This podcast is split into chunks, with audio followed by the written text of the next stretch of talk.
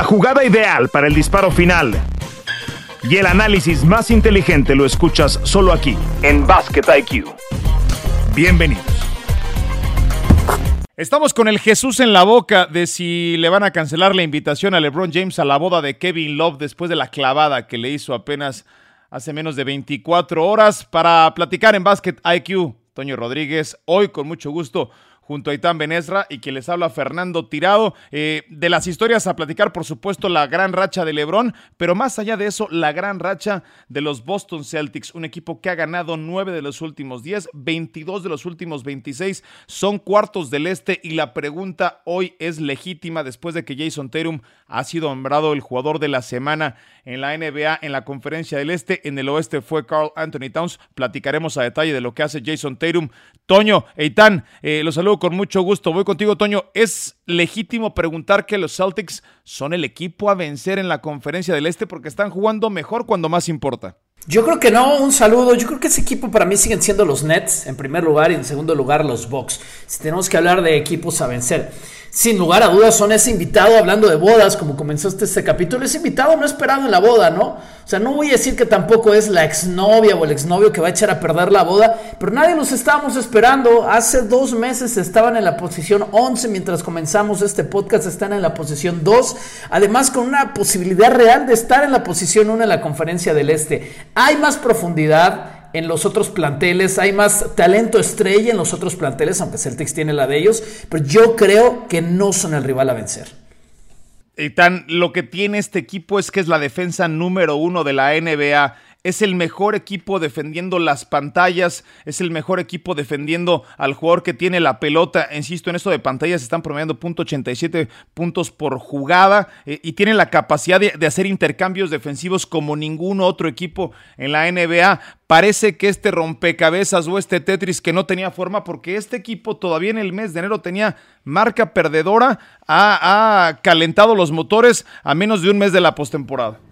Así es, eh, Fer, Toño, eh, saludos. Primero, gracias acá por la, por la invitación para platicar de básquet. Fíjate que yo, yo entendiendo todo eso y sé que es legítimo lo de la defensa, es impresionante ver a los Celtics defender, pero creo que en playoff sí hace falta tener ese, ese arsenal de superestrellas, que sé que lo tienen con Tatum, pero creo que debajo de él no hay quien pueda tener ese, o sea, no tienen un 1-2 tan sólido como otros equipos en el este. Yo sigo pensando igual que que, Toño, que son un equipo sólido, pero que no serían hoy el rival a vencer, por más que lo que hacen en defensa en 2022 sí me parece que rayan lo impresionante porque eh, están regresando el reloj 30 años los, los Celtics cada noche cuando juegan defensa. Ahora que hablas de, regresar el reloj en el tiempo, eh, Brown y Tatum han sumado 30 puntos cada uno por quinta ocasión en la campaña, rebasando a, Larry Bird y a, Kevin McHale, que lo hicieron en 1987, récord para los Celtics. Tatum ya rebasó a Ray Allen como el mejor, eh, como mejor tirador de tres en la franquicia. Eh, y este equipo, eh, yo por eso decía lo de las piezas de Tetris, Toño, porque parecía que no caían. ¿Te acuerdas cuánto hablábamos? De que este equipo dejaba escapar ventajas y que pareciese ser el sello. Sumaron a Al Horford, regresaron a Daniel Tice, llegó Derek White de los eh, Spurs. Eh, Robert Williams está teniendo una gran campaña, ya platicaré en particular de lo de Robert Williams. Marcus Smart después de todos los rumores de que iba a ser canjeado, está jugando muy bien. Parecía que la salida de Derny Schroeder les iba a afectar muchísimo. Y Udoka fue cuestionado. Todo el mundo decíamos, no, fue demasiado temprano el cambio. Steven se fue como eh, gerente general antes de haberlo demostrado como entrenador. Y, de pronto, eh, pues parecía ser cuestión de tiempo. ¿Por dónde empezamos a entregar los créditos? Olvídense si va a ser o no el campeón del Este, pero me parece que ha rebasado y por mucho las expectativas que teníamos hace dos meses y medio de este equipo. Yo creo que en la gerencia, Fer. En la gerencia, ese nombramiento para Stevens y en la configuración le dieron un contrato de, decenas de millones de dólares para se, queda, se quedar Smart. Y creo yo ese es el, fundamento de por qué Celtics está siendo exitoso. Lo de Udoca le tienen confianza, pero yo, tampoco me atrevo a decir como, ah, cuánta razón tuvieron con Udoca, porque este equipo comenzó muy mal. Este equipo tiene más meses siendo malo que los dos meses que tiene siendo muy bueno. Y en ese sentido la prueba final va a ser la postemporada. Pero de Smart la gerencia sabía perfectamente qué quería. Un demonio defensivo que los llevara al siguiente nivel, porque eso ha sido la carrera de Smart, un elemento además al que él draftearon. Hubieron muchas dudas. Quiero decir que el contrato rebasa los 80 millones de dólares por ese contrato que le dieron a Marcus Smart. Y mucha gente criticó porque decía, bueno, dejas ir a jugadores ya después como Schroeder, que te puede dar muchos puntos liderando una segunda unidad. Smart no es ese jugador ofensivo y estás apostando solamente por defensa, defensa que no te ha llevado a un título en la conferencia, todavía que no te ha llevado a las finales. Y sabes que yo creo que tenían razón, porque una defensa no se construye de la noche a la mañana, claramente. Tiene que ver con las piezas que, que, armas y tiene que ver con ese liderazgo. Y el liderazgo lo está poniendo definitivamente en la defensa Smart. Así que yo creo que esta explicación comienza por la gerencia y por haberle dado ese contrato. Yo, voy a diferir un poquito con ustedes. Yo creo que la defensa sí los va a hacer serios contendientes en la postemporada porque no hay ningún otro equipo de, de, este lado de la llave, más allá de los Bucks, que pueda switchar y que pueda hacer tantos cambios en defensa como lo pueden hacer los Celtics, porque no lo puede hacer Filadelfia, no lo pueden hacer los Toros de Chicago. Eh, no lo pueden hacer los 76ers. Este equipo tiene a un jugador todo defensa del 2018 como Horford, que muchos pensábamos ya llega viejo, ya llega muy veterano. Bueno, es el cuarto con más minutos esta temporada. Está Smart, dos veces defensivo. Y lo de Robert Williams, que se cuece aparte. Es el equipo. Pero Fer. Eh, es, es, es el, el jugador que más altera los disparos del rival como defensivo más cercano, es el segundo porcentaje más bajo en los últimos cinco años quien le dispara a Robert Williams con 37%. Es tercero en bloqueos, es el 14 en rebotes en la liga. Yo creo que tienen suficientes argumentos, más allá de la ofensiva que ahorita lo vamos a platicar. Pero esto, cuando se alenta el básquetbol, tú lo sabes, Aitán, en postemporada ya no se corre tanto, hay más básquetbol establecido de media duela y ahí es cuando esta defensa de switcheos y de intercambios te hace funcionar de acuerdo, Fer, y ahí creo que, que, todos hemos visto que literalmente, o a mí sí me impresiona, insisto, en 2022, que, que, puedas dejar a equipos abajo de 100 puntos. Pero creo que la plática era si eran el rival a vencer. O sea, a mí no me sorprendería que estos Celtics puedan ganar la conferencia, pero yo no les pongo la etiqueta de favoritos cuando empiece la postemporada. Sí creo que, ah, y también será bien interesante, si pueden mantener este ritmo de aquí a que el torneo de playoffs arranque no estoy tampoco seguro de eso, porque también mucha de la, con todo respeto, no encuentro el mejor adjetivo que me venga a la cabeza ahora, mucho de la basura que hay en temporada regular, muchos de los equipos que les puedes ganar noche a noche se van en el torneo de playoff, ¿no? Ahí, ahí se hace más difícil. Por eso, a mí no me sorprendería si inclusive ganan la conferencia, pero no estoy listo para ponerlos como favoritos.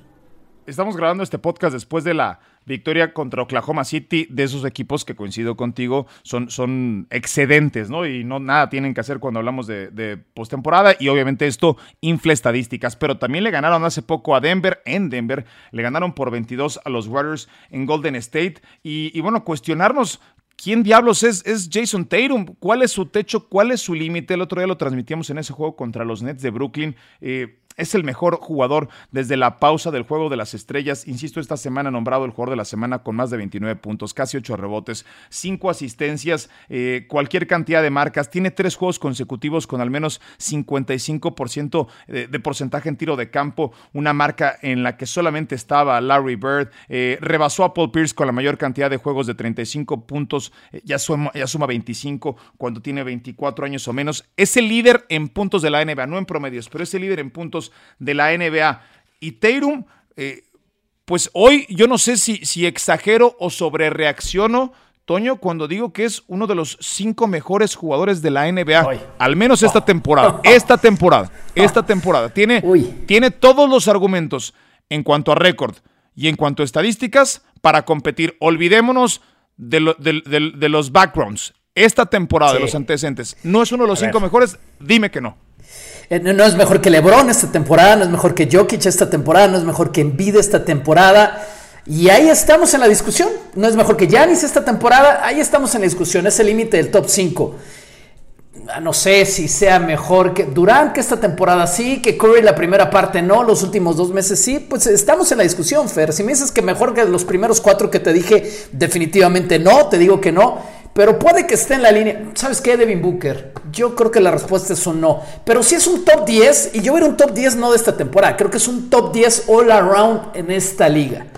Eso es lo que yo creo de Marcus Smart. Eh, respondiendo a la pregunta de quién es, eh, perdón, de, de, Jason Tatum, quién es Jason Tatum, es definitivamente un jugador top 10 en talento de esta liga, y no me refiero a esta temporada, me refiero a su calidad de superestrella. En estos que te he mencionado habría que poner, bueno, a Booker, que era el último que decía, Doncic creo es un mejor jugador que él, Corey es un mejor jugador que él, no necesariamente esta temporada, Kevin Durant lo es, no necesariamente, definitivamente no esta temporada, pero es mejor jugador que él. Y, de ahí viene Tatum. Definitivamente de ahí viene Tatum. Yo les voy a decir una cosa a estos Celtics. Estos Celtics a mí me hacen creer que pueden llegar bien lejos en la postemporada por una cosa, aunque no creo que sean mejor que los Nets, no creo que tengan un mejor potencial tampoco que los Bucks. Pero este equipo ya perdió en playoffs con Stevens. Este equipo ya ha llegado a finales de conferencia, las ha perdido. Este equipo ya ha llegado a semifinales de conferencia, las ha perdido. Y siempre lo decimos, antes de ganar tienes que perder. Y de pagar derecho de piso, los Celtics ya lo han pagado. Entonces yo creo que tienen todas las posibilidades de llegar profundo porque tienen experiencia de playoffs. Yo, yo soy tan, y creo que como tú de la misma manera, eh, un, enamorado de los dúos que se complementan, ¿no? El, Malone Stockton, el, obviamente el Kobe Shaq, eh, el, el, Pippen Jordan, de, de, esos que han sido exitosos en la historia. Y, las, y los ejemplos recientes nos dicen que jugadores con el mismo corte no, no suelen ser exitosos, más allá de los Splash Brothers, ¿no? Pero tienen características distintas, uno tirando desde el drible, el otro como un tirador más establecido, en fin, es, un caso aparte el de los Warriors.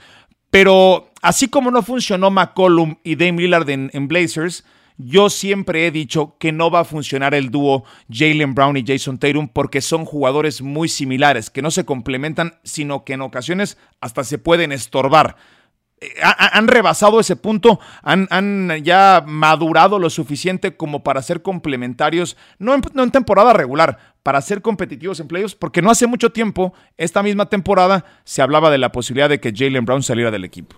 Eh, eh, sí, a ver, creo que han evolucionado, se complementan, también creo que está claro de esos dos, quién es el uno, quién es el dos, a quién le vas a dar el balón para que te gane el partido. Otra vez, yo creo que los Celtics y, esta dupla de la que mencionas con Brown y con Tatum están ahí para pelear, pero no, yo no me sentiría, eh, eh, hoy no puedo decir que en una serie por la final del Este los tomo contra los Nets sanos, por decir un ejemplo, o sea, o, quizá inclusive contra los Sixers sanos. Sí creo que, que están jugando muy bien, pero aunque han perdido en playoffs, aunque tienes experiencia que es bien difícil, pero te hace crecer y que prácticamente todos la, sufren porque no hay equipo que no tiene un periodo de adaptación y que de pagar esos, esas rentas en playoffs. A la hora de las grandes series es donde yo tengo mis dudas con los Celtics. A la hora de ganarle 4 de 7 partidos a Milwaukee, a New Jersey, a Filadelfia, sé que lo pueden hacer ahora hay que, los quiero ver que lo hagan, por decirlo de, de alguna manera. Y de lo de Tatum em, es una gran plática, no sé si esté top 5 de, o sea, está en la raya, está por ahí, pero hoy a lo mejor me vuelvo loco si digo que Jamoran puede estar en esa plática o, todavía no lo De esta temporada a mí se me olvidó, tiene razón, Ethan. Jamoran eh, eh, ha sido un mejor jugador esta temporada que Tatum, sí. Que, que, ahí uno los empieza a poner, y bueno, es 1A, 1B, dame al 1Z y lo tomo feliz de la vida, ¿no? Lo que yo digo es que quizás hace falta, o sea, ahí creo que, por ejemplo, Jalen Brown no está tan cerca de ser top 20 como otros equipos, sí tienen dos muy sólidas opciones para ganar esas series grandes. Sí, es, un caso similar al que tuvieron los Mavericks con, con Luca y con Porzingis. Lo probaron un tiempo y no funcionó. Acá le han dado mucho más y parece que, que tiene más posibilidades de éxito. Bueno, les he tirado cualquier cantidad de argumentos, son un público difícil de convencer, a ninguno de los dos lo pude convencer de que... ¿Tú apostarías por ellos sobre los A ver, no, Toño, yo creo que este equipo tiene un casi casi un 50% de posibilidades de ganar a Chicago, a Miami, a Filadelfia y a los Nets. Así lo pongo. Al único que creo que a los Bucks no. Contra los Bucks, los Bucks son el candidato número uno en la liga, ¿eh? Para mí son el candidato número uno en la liga para repetir. pero, con todos los demás, en un, o sea, con todos los demás se van a dar un quien vive y sí creo que los pueden eliminar. Pero entonces para ti es tu segundo favorito en el este, es lo que entiendo. Está en la categoría de los segundos. Es que hay un bloque, ¿no? Y tan tampoco puedo. Sí, sí, no, no, no, hay un bloque. Tú dijiste el rival a vencer. Eso, eso, eso, Tú dijiste el rival a vencer al inicio de este podcast. En, en este momento, en la temporada regular, es el equipo que está jugando mejor básquetbol.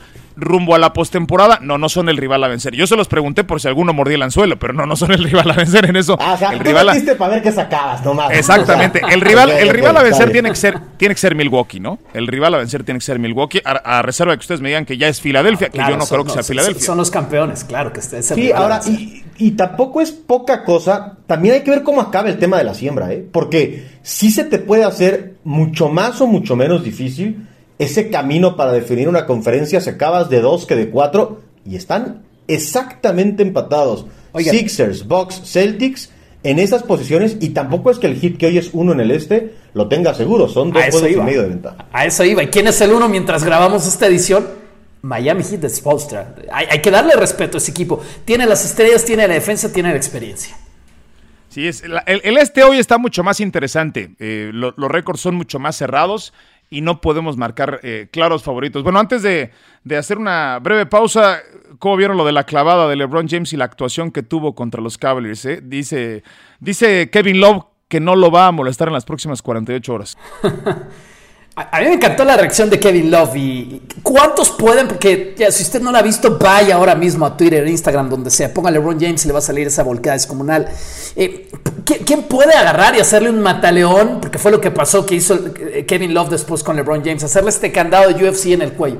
Ha- habrá cinco personas en el mundo a las cuales LeBron le permite hacer eso y te habla del, nivel de relación que tienen esos dos. Pues es, es una locura lo de James a su edad y, y es el líder en puntos de la temporada, no sé qué más decir. Es música para los oídos de Itán, un eh, convencido defensor que es el mejor de todos los tiempos. El mejor de todos los tiempos. Agradecido con el de arriba por haberlo visto. También vi al otro, también vi al al otro, pero eh, ¿sabes qué me parece fantástico? Y es algo que no solamente, y qué bueno que ya se esté dando en el baloncesto, pero yo soy un convencido que, que la ciencia nos está ayudando a ver a estos superatletas extender sus carreras a niveles que antes no los veíamos, ¿no? La alimentación, la recuperación, la propia ciencia. Eh, me da mucho gusto que a sus 37 años pueda competir con jóvenes de 22 o de 24. Claro, es un prodigio. El mejor, el tercero, el quinto. Más allá de eso, eh, fue espectacular. Y lo que está haciendo también me parece espectacular. No creo que sea campeón, pero probablemente sin ser campeón esté firmando una de sus mejores temporadas por estas condiciones que ya digo, ¿no? Lo que está haciendo a la edad a la que lo está haciendo. Está muy cerca y está en esa competencia junto con Yanis y junto con Embiid de ser el, el campeón anotador en su temporada 19, que me parece que también para eso está jugando LeBron James. Hay cosas que de pronto a mí no me gustan. Me, me encanta LeBron James, soy ultra eh, pro James, pero de pronto hay partidos en los que ya no tiene que jugar Toño y ahí coincidirás conmigo y que parece que está jugando solamente por los números y por inflar las estadísticas. ¿eh? ¿Sabes qué? Creo yo que e, es el barco de salvación que tienen los Lakers. Creo que va más allá de las ¿Que, que. LeBron sea el campeón anotador? que, que LeBron haga todo.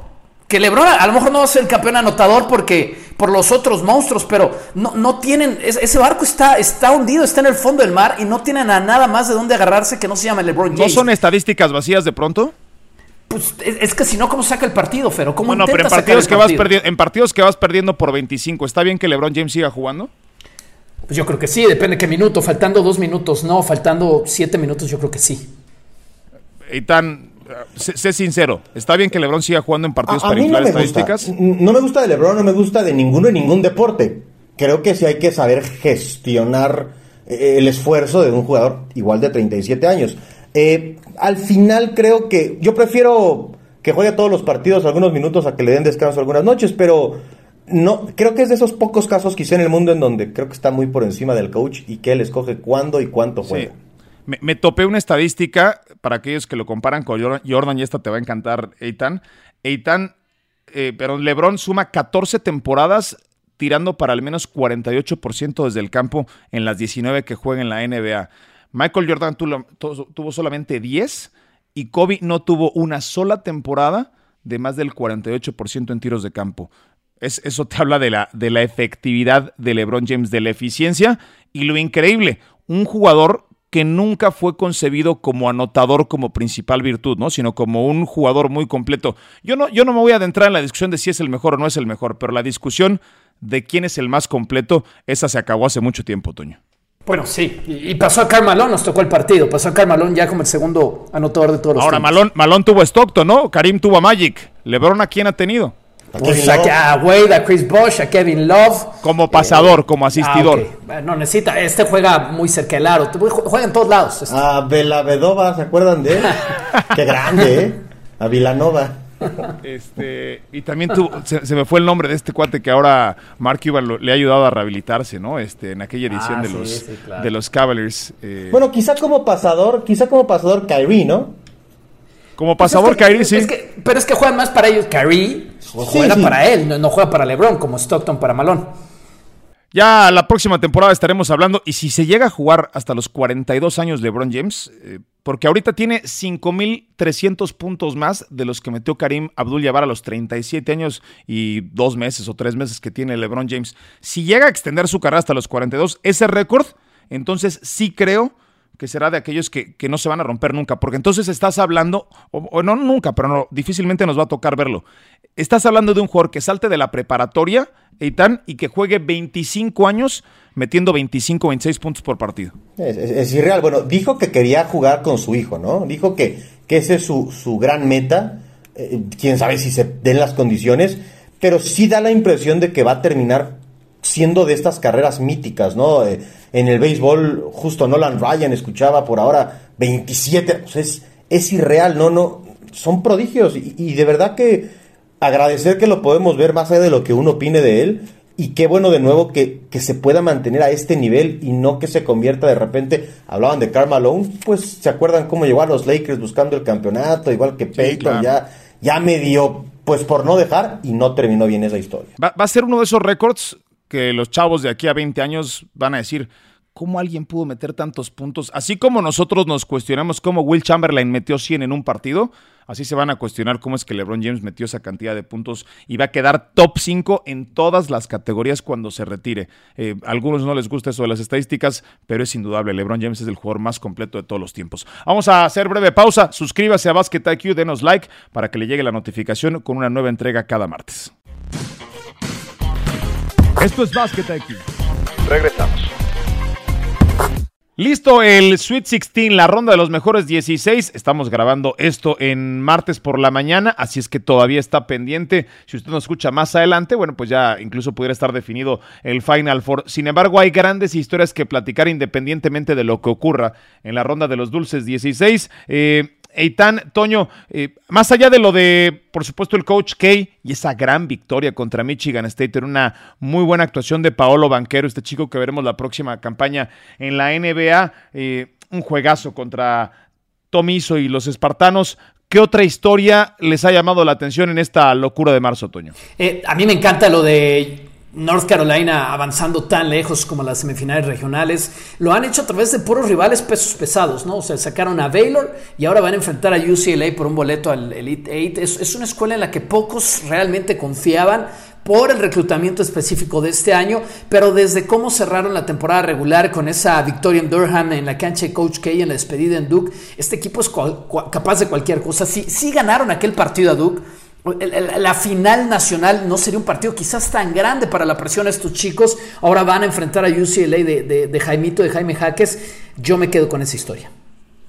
Por supuesto, lo de lo de St. Peters, ¿no? Lo de San Pedro, este Eitan, esta, esta escuela pequeña que le pedía a Twitter que los verificaran, de, porque tenían 3.500 seguidores en Twitter y que después de esa victoria eh, les pedían que los, los, verificaran en aquel triunfo contra Kentucky. Lo de Jaime Jaques eh, con UCLA buscando regresar al Final Four, ya lo decíamos, la última temporada del coach eh, Shashevsky.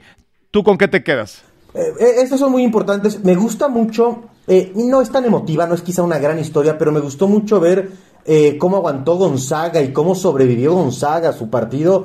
Eh, estaban perdiendo por 10 puntos a la mitad en una jornada en donde ya se había ido Baylor, el campeón defensor. Entonces me gusta lo de Gonzaga, lo de Drew, Timmy me gustó eh, en la segunda mitad. Insisto, son los favoritos. No es como que hayan hecho más de lo que uno esperaba. No es una historia tan épica, porque la expectativa es que ellos compitan por el campeonato, pero creo que mostraron buenas tablas como para poder remontar en un partido bien difícil que enfrentaron en segunda ronda. Feri, yo tengo otra.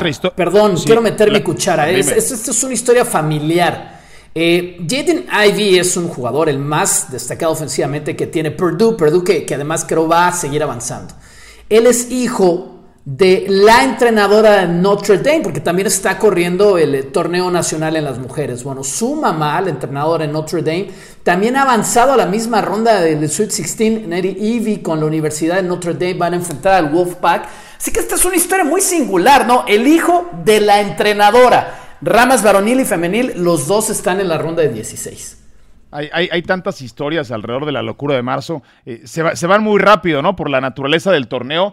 Pero a mí también me llama y me gusta mucho lo de Juan Howard. Tanto drama después de ese cierre de temporada, ¿se acuerdan? En donde le tira el manotazo y, y se hizo todo el escándalo a nivel nacional en aquel juego contra Wisconsin. Obviamente la suspensión. Y parece que eso terminó uniendo, uniendo más al grupo, ¿no? Lo de Iowa State, este equipo que la temporada pasada había ganado dos triunfos, nunca antes un equipo había sumado 19 victorias de una temporada a otra y mucho menos se había metido al Sweet 16. Lo que están haciendo los ciclones de Iowa State también ya es legendario independientemente de lo que pase. Eh, me encantó esa imagen de Joan Howard con Jalen Rose, con Chris Webber brincando y me hizo recordar, y tanto te acordarás muy bien también del Fab Five, ¿no? De aquel equipo de, freshmen, de jugadores de primer año y veintitantos años después o treinta años después, verlos como esos mismos chamacos ahora celebrando el triunfo de Joan Howard. Que es un equipazo ese del Fab Five muy estigmatizado por la situación que pasa justo en un Final Four, ¿no? Pero como equipo fantástico y qué especial. A, mí me gusta mucho.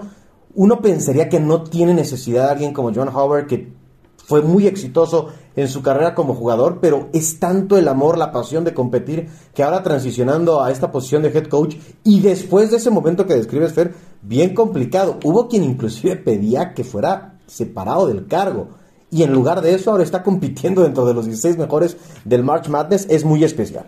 Toño, ¿quién va a ser el campeón? ¿Va a resistir Gonzaga con, con Holmgren, con Chet Holmgren? Han tenido pruebas duras, estuvieron a punto de, doblarse, de romperse, pero quiero decir, se doblaron, pero no se rompieron. Eh, lo de, lo de eh, Timmy, que es esa clase de jugadores que en colegial va a ser muy exitoso y no necesariamente en la NBA, llamado a ser favorito, cayó Baylor, ¿resistirá Gonzaga?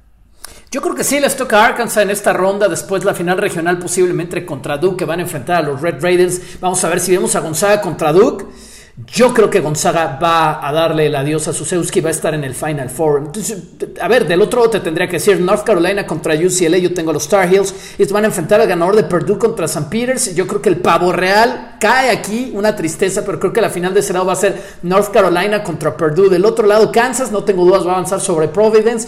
Y después Iowa State contra Miami. La verdad es que me da igual, yo tengo a Kansas avanzando al Final Four, del otro lado tengo a Purdue avanzando al Final Four sobre North Carolina. Ya te decía lo de Gonzaga. Arizona, Houston, Michigan, Villanova. Tengo Arizona.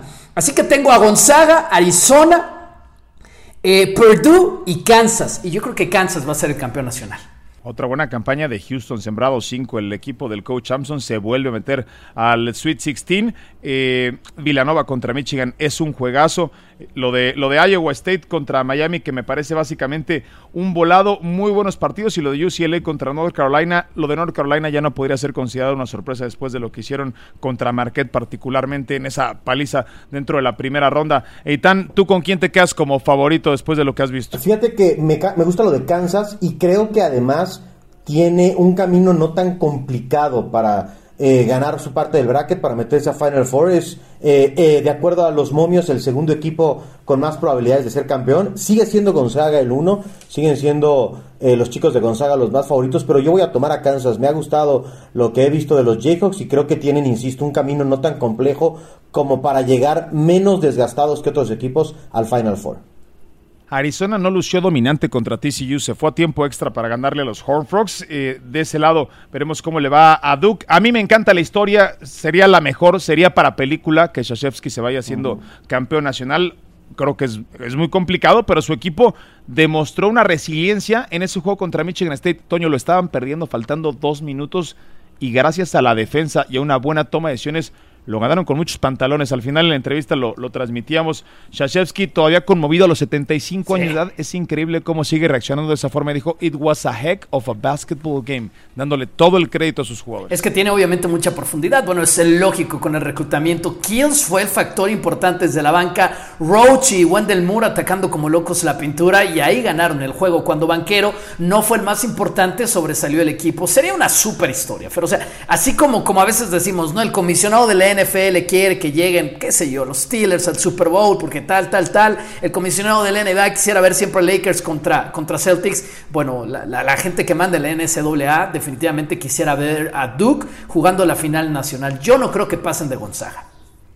Todo el equipo de transmisión de ESPN estamos listos para arrancar con el Sweet 16. Gracias, Aitán. Ojalá nos acompañes más seguido acá en Basket IQ. Con gusto, cuando quieran. Toño, un abrazo. Bye, Fer. Nos vamos, Basket IQ, una nueva entrega cada martes. Suscríbase, en todas las plataformas estamos disponibles y el martes nos dará mucho gusto saludarlo. Hasta la próxima. Suena la chicharra y el fuego se apaga en la duela. Nos escuchamos en una próxima emisión de Basket IQ.